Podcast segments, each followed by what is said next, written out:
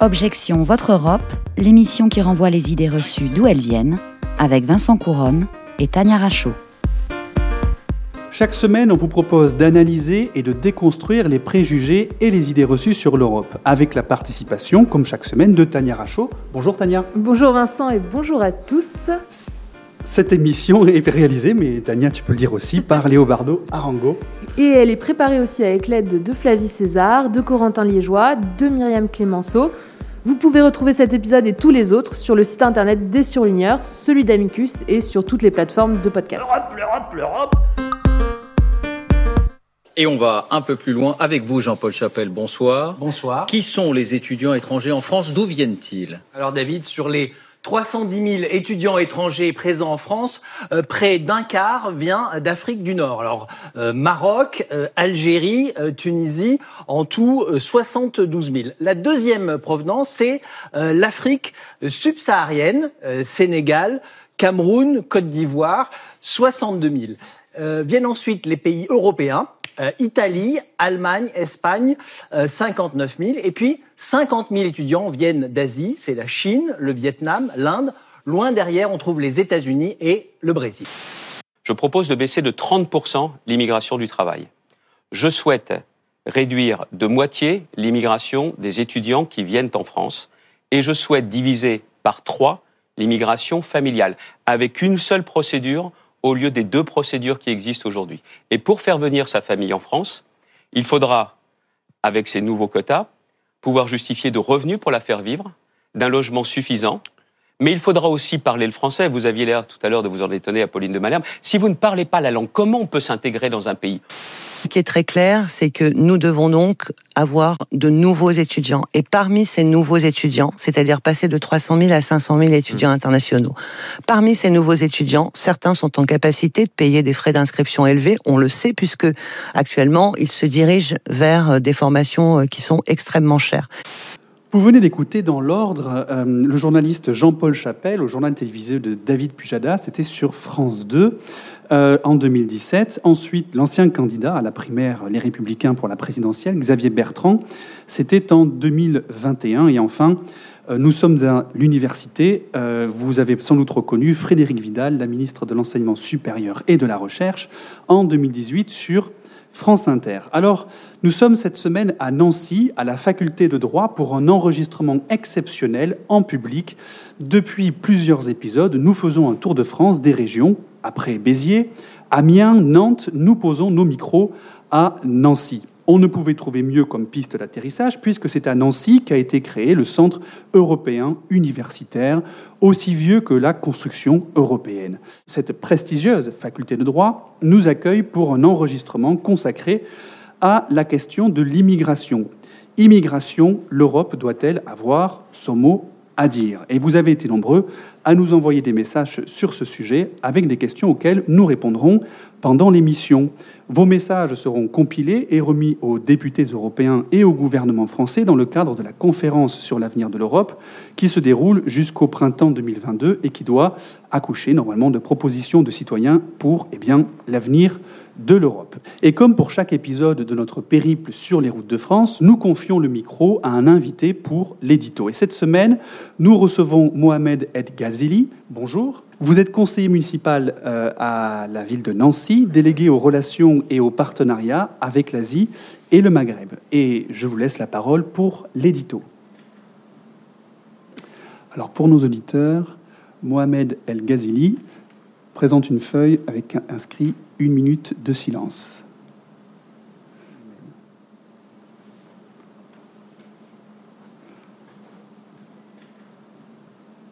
Et une deuxième feuille, que faisons-nous de la dignité humaine?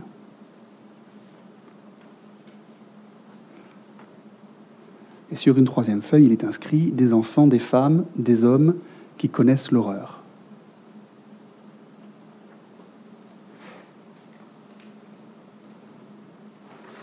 Bonjour, mesdames, messieurs, je vous remercie de m'avoir invité, de me donner la parole. Si j'ai pris l'initiative de débuter mon intervention par une minute de silence, en hommage à tous ces migrants que l'on parque à la porte de l'Union européenne, aux frontières de la Pologne, c'est parce que en 2 minutes 30, 3 minutes, je ne peux pas traiter cette question complexe et sensible de l'immigration dans l'Union européenne, comme le dit si bien le proverbe, le silence est d'or, la parole est d'argent. Les 27 États membres de l'Union européenne ont des visions différentes sur cette question. Là est le problème. En effet, c'est ce manque de cohérence et de cohésion qui favorise cette difficulté à accueillir dignement ces populations de migrants. Certains pays voudraient mettre des quotas, d'autres voudraient fermer leurs frontières. Très peu acceptent de les accueillir. Cette cacophonie fabrique la crise migratoire que nous connaissons. Et pourtant, je connais un État contre notre frontière, proche de Nancy, qui a non seulement accueilli, mais intégré un million de migrants sur son sol. L'Allemagne, ce pays que l'on nous cite souvent en exemple, n'a pas fait école sur ce coup-là. L'on pourrait me dire que ce n'est pas comparable car l'Allemagne a une démographie vieillissante et un taux de croissance supérieur au nôtre. Certes, mais là n'est pas la question. Il s'agit bien de parler du processus d'intégration. Et ce pays non loin d'ici a réussi ce défi d'absorber autant de gens. Cela montre que c'est possible. Alors qu'attendons-nous Cet exemple a d'autant plus de résonance que nous sommes à Nancy. Nancy est au carrefour de l'Union européenne. Nancy a de nombreux liens avec l'international et a déjà beaucoup œuvré dans l'accueil des migrants. Enfin, je pense qu'il est possible d'accueillir dignement ces populations car ils ne sont pas un danger, une menace, mais ils sont plutôt un espoir, une richesse et une force. Merci beaucoup. Merci, euh, merci Mohamed El Ghazili pour cet édito, édito engagé et, euh, euh, émouvant sur la minute de silence au, début. vous êtes aussi, on va revenir aux questions, migratoires évidemment, mais vous êtes aussi en tant que délégué aux relations et aux partenariats avec l'Asie et le Maghreb, le Maghreb chargé des jumelages notamment. Euh, des jumelages, en Europe, il en existe actuellement plus de 20 000. C'est une sorte de diplomatie par le bas, puisqu'elle permet à des villes de développer des coopérations internationales, alors qu'en général, seuls les États conduisent la politique étrangère. Et je tiens à parler des jumelages là maintenant ici à Nancy parce que Nancy, il se trouve qu'elle est jumelée avec la ville de Karlsruhe en Allemagne. Karlsruhe qui est ni plus ni moins que la ville euh, qui accueille le siège de la Cour constitutionnelle allemande une grande cour que tous les juristes d'Europe écoutent pour s'en inspirer ou pour la critiquer. Mais bon, en tant que juriste qui écoute beaucoup cette cour, pour la critiquer parfois, je ne pouvais pas ne pas relever cette coïncidence. Alors, ces jumelages en Europe, euh, euh, ils sont facilités notamment par la libre circulation des personnes. Parce qu'en Europe, on peut en effet circuler librement sur l'ensemble du territoire des États membres, mais eh bien, ça n'a pas toujours été le cas. Au début de la construction européenne, seuls pouvaient circuler et séjourner librement les travailleurs, ceux qui avaient un emploi et qui partaient travailler dans un autre État. C'était tout à fait cohérent avec le fait que l'Europe s'est d'abord construite sur l'économie.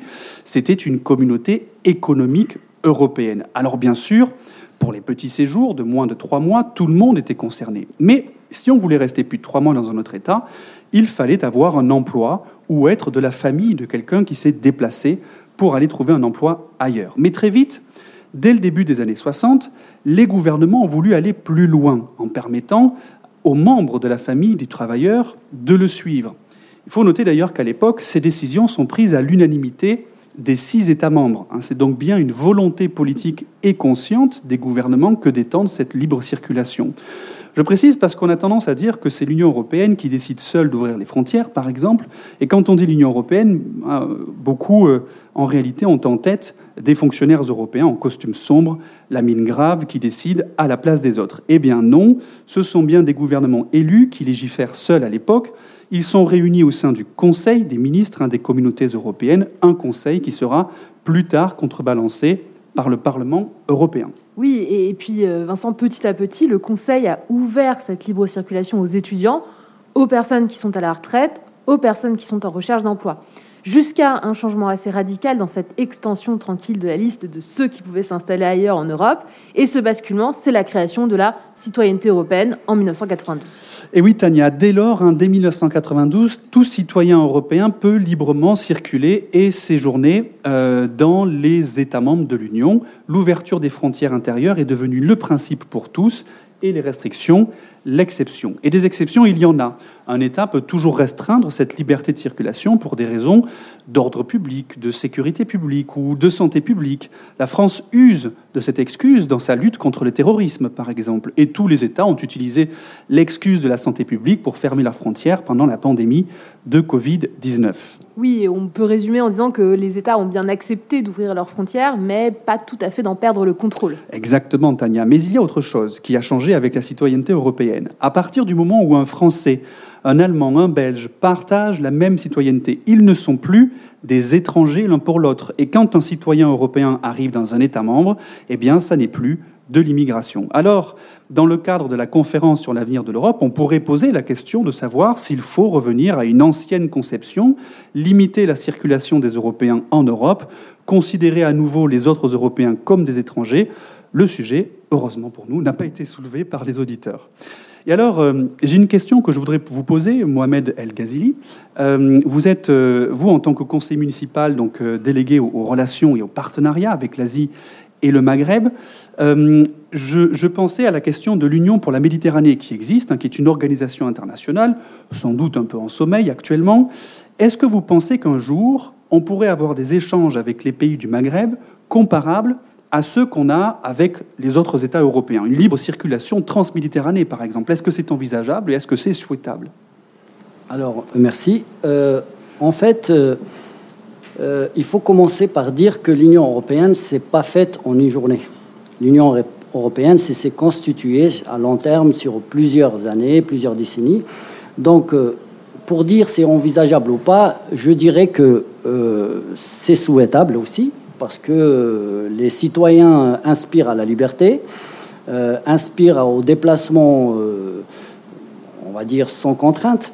Et euh, tout, ce qui est Méditerranée, si on, on, demande au peuple, ils sont tous ouverts par leur euh, histoire avec la France à, on va dire, à intégrer une forme de liberté de passage, de liberté de, de libre-échange, de liberté de, voyage.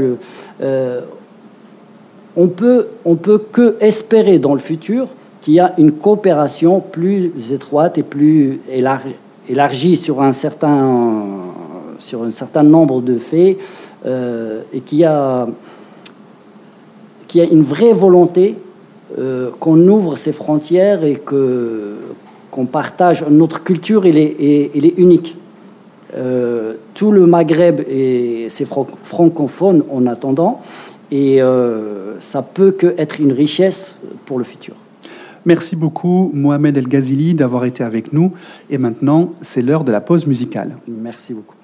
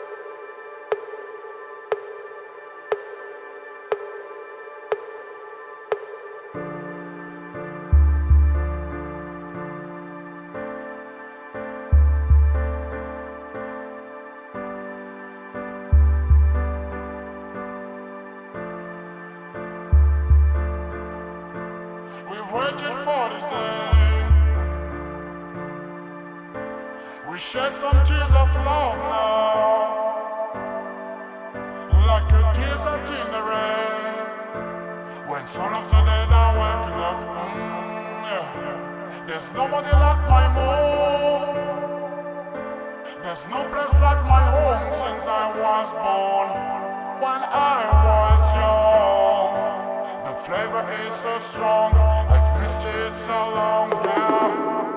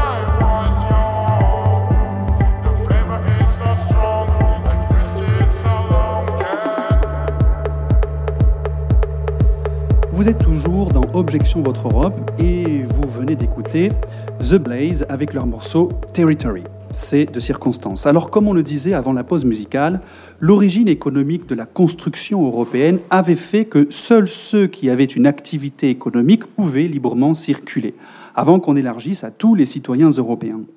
Et si on regarde la manière dont l'Union européenne considère aujourd'hui l'immigration extra-européenne, eh bien en réalité, c'est la plupart du temps avec un, œil ou un objectif économique. En même temps, avoir une vision utilitariste du migrant, eh bien, ça n'est pas nouveau. Alors, amusons-nous à faire un petit peu d'histoire. Euh, Caracalla avait pris un édit en 212 après Jésus-Christ pour permettre aux pérégrins, c'est-à-dire les étrangers, d'acquérir la citoyenneté romaine au motif eh bien, qu'ils étaient utiles à l'économie. Mais pour parler d'immigration extra-européenne, nous accueillons à notre table Vincent Fromentin. Bonjour Vincent Fromentin. Bonjour. Vous êtes maître de conférence en économie au Centre européen universitaire de Nancy. Et alors, vous avez rédigé une thèse, alors ça commence un petit peu à, dater maintenant, mais c'est pas si vieux que ça, c'était en 2010, sur les conséquences économiques de l'immigration sur le marché du travail. Et la question que j'ai envie de vous poser, c'est quelle est l'influence de l'immigration euh, sur l'économie en France? Il y a un débat, est-ce que c'est un effet positif, négatif, etc. Et qu'en pense l'économiste tout d'abord, merci beaucoup de, me laisser la parole sur ce sujet. Donc, en effet, ça remonte à une dizaine d'années, mais euh, en tant qu'enseignant-chercheur, on continue nos recherches à travers des articles. Et euh, ces articles universitaires, donc ces études, montrent que euh, finalement, euh, quels que soient les pays, quelles que soient les périodes, quelle que soit la méthodologie, euh, lorsqu'on s'intéresse aux liens entre l'immigration et la productivité, l'immigration, les créations d'entreprises, l'immigration et les salaires, l'immigration et le chômage, ben finalement, on voit qu'il y a très peu d'effets négatifs. Euh, ce qui sous-entend que quand on utilise euh, ce qu'on appelle des méta-analyses qui résument un peu tous ces résultats, ben, ça va à contre-courant de ce qu'on peut entendre à, certaines fois, et notamment dans certains discours politiques. On peut nuancer un petit peu quand même cette conclusion, notamment parfois des effets à court terme qui vont être différents d'effets à long terme, parce que euh, un immigré qui arrive sur le marché du travail bah, met peut-être un peu de temps à trouver justement un travail. Ça dépendra aussi du, euh, caractère substituable ou complémentaire entre les travailleurs. Est-ce que euh, ils, ils concurrencent ou non les travailleurs locaux Et la plupart des études montrent que ce n'est pas le cas. Et évidemment, ça dépendra des caractéristiques structurelles des pays et conjoncturelles, notamment dans le cadre de notre discussion des, différences entre les pays européens, par exemple Europe du Sud ou autres. Merci, euh, merci pour cet éclairage. Alors, le Parlement européen et les États au sein du Conseil ont essayé d'harmoniser les conditions d'entrée sur le territoire européen de tout un tas de catégories de migrants d'ailleurs. Hein, les résidents de longue durée, les travailleurs hautement qualifiés, les travailleurs saisonniers, les chercheurs et même les stagiaires ou encore, il ne faut pas les oublier, les travailleurs au pair. Il faut bien essayer de s'entendre sur qui a le droit de venir s'occuper de vos enfants. Alors, pourquoi est-ce que l'Union européenne s'est mise à réglementer l'immigration? Eh bien parce qu'avec la suppression des frontières intérieures, un étranger qui arrive en Belgique peut très bien se rendre en France ou en Espagne, alors que c'est la Belgique qui l'a laissé entrer. Et on en vient à la question que, enfin comment dire, la réponse que vous avez commencé à donner, Vincent Fromentin, sur la, différence entre les États européens, les pays européens. Est-ce que l'immigration, elle a le même impact sur l'économie en France et dans le reste de l'Europe, ou est-ce qu'il y a des différences structurelles ou conjoncturelles? Alors en effet, il y a des différences, mais comme vous l'avez évoqué euh, juste avant, il faut comprendre que la migration, l'immigration, l'émigration est multiforme. On peut avoir des travailleurs frontaliers ou pendulaires, on peut avoir des travailleurs temporaires, on peut avoir des travailleurs qui vont rester de manière durable. Et donc en fait, les études euh, sont très différentes d'un pays à l'autre. Si on s'intéresse par exemple au Luxembourg et à la Suisse, bah, évidemment l'impact des travailleurs frontaliers est très important est essentiel pour euh, ces pays. Et notamment, on est à Nancy, pas très loin du Luxembourg. Euh, toutes les études montrent qu'ils ont besoin de travailleurs, de travailleurs plus ou moins qualifiés, mais en tout cas, c'est un besoin. Et donc, on peut voir que dans ces études, on va avoir évidemment des différences entre les pays, les pays du Sud, les pays de l'Europe de l'Est, les pays, euh, on va dire, fondateurs de, l'Europe. Et à partir de là, ben, le caractère d'immigration ou d'émigration va conditionner finalement l'impact sur l'économie. Encore une fois, ça revient à, la première question que vous m'avez posée. Finalement, la plupart des études montrent que cette mobilité est un avantage pour l'ensemble des pays. Et que cette mobilité, si on compare aux États-Unis, par exemple, en Europe est très faible, cette euh, mobilité intra-européenne. Et ce qu'il faut mettre en avant, c'est le fait que, évidemment, la mobilité des capitaux existe, mais que la mobilité des travailleurs doit être complémentaire à cette mobilité des capitaux, et qu'elle doit donc être développée et finalement essayer d'être intensifiée. Euh, donc on, peut voir qu'on a évidemment des, des, flux relatifs qui sont relativement faibles en, Europe et qu'il peut être important dans les futures politiques de faire comprendre que cette mobilité doit être accrue et sera profitable finalement pour l'ensemble des économies, que ce soit le pays euh, d'où l'immigré part et évidemment le pays qui reçoit euh, le travailleur. Merci beaucoup, euh, Vincent Fromentin. Donc, euh, je rappelle, vous êtes maître de conférence en économie au Centre européen universitaire de Nancy, donc qui est rattaché à l'Université de Lorraine, où nous nous trouvons aujourd'hui. Et vous êtes spécialiste donc euh, de l'immigration hein, dans votre discipline, l'économie. un auditeur nous a écrit et nous a demandé si l'Union européenne avait la capacité de mieux contrôler les frontières. Les moyens juridiques, elle les a. Les États ont été conscients du trou dans la raquette hein, que représentait la suppression des frontières intérieures et ont inscrit dans les traités européens le fait que l'Union devait avoir pour objectif de développer une politique commune de l'immigration qui vise à assurer, je cite, une gestion efficace des flux migratoires. Ça, c'est dans les traités européens. Mais en même temps, la législation européenne sur l'immigration donne l'impression d'harmoniser la manière dont les États euh, peuvent accueillir des migrants. Mais à y regarder de plus près, la législation européenne laisse pas mal de marge de manœuvre aux États. Ils peuvent très facilement déroger au cadre européen. Par exemple, une carte bleue européenne a été mise en place, l'équivalent de la Green Card américaine, hein, pour attirer les talents du monde entier. Eh bien, cette carte bleue, elle est facultative. Certes, la France en délivre, mais au compte-gouttes, qui d'ailleurs connaît la carte bleue européenne. La Commission européenne avait reconnu hein, d'ailleurs en demi-échec en 2016. Et surtout, depuis le traité de Lisbonne en 2007, l'Union européenne ne peut plus fixer de quotas d'immigration. Seul chaque État peut le faire. Autrement dit, les États ont fixé à l'Union comme objectif d'européaniser la politique migratoire, mais ce qu'on voit, c'est plutôt que euh, les États euh, ne veulent surtout pas harmoniser leur politique et garder la main sur les flux migratoires. Dr Jekyll et Mr Hyde a encore frappé. Et ce n'est pas la première fois que les États jouent un double jeu sur la politique européenne, au risque de brouiller les cartes et de donner un sentiment d'impuissance du politique. S'il y a bien une chose à laquelle pourrait aboutir la conférence sur l'avenir de l'Europe, c'est de clarifier les intentions de chacun. Notre démocratie y gagnerait assurément. Merci de nous avoir écoutés. Objection Votre Europe, c'est terminé pour aujourd'hui. Rendez-vous au prochain épisode sur le site d'Amicus Radio et des surligneurs. Toutes les références et les extraits sonores sont à retrouver sur la page de l'émission sur le site d'Amicus Radio. Et pour l'actu, comme toujours, suivez-nous sur les réseaux sociaux. Au revoir. L'Europe, l'Europe, l'Europe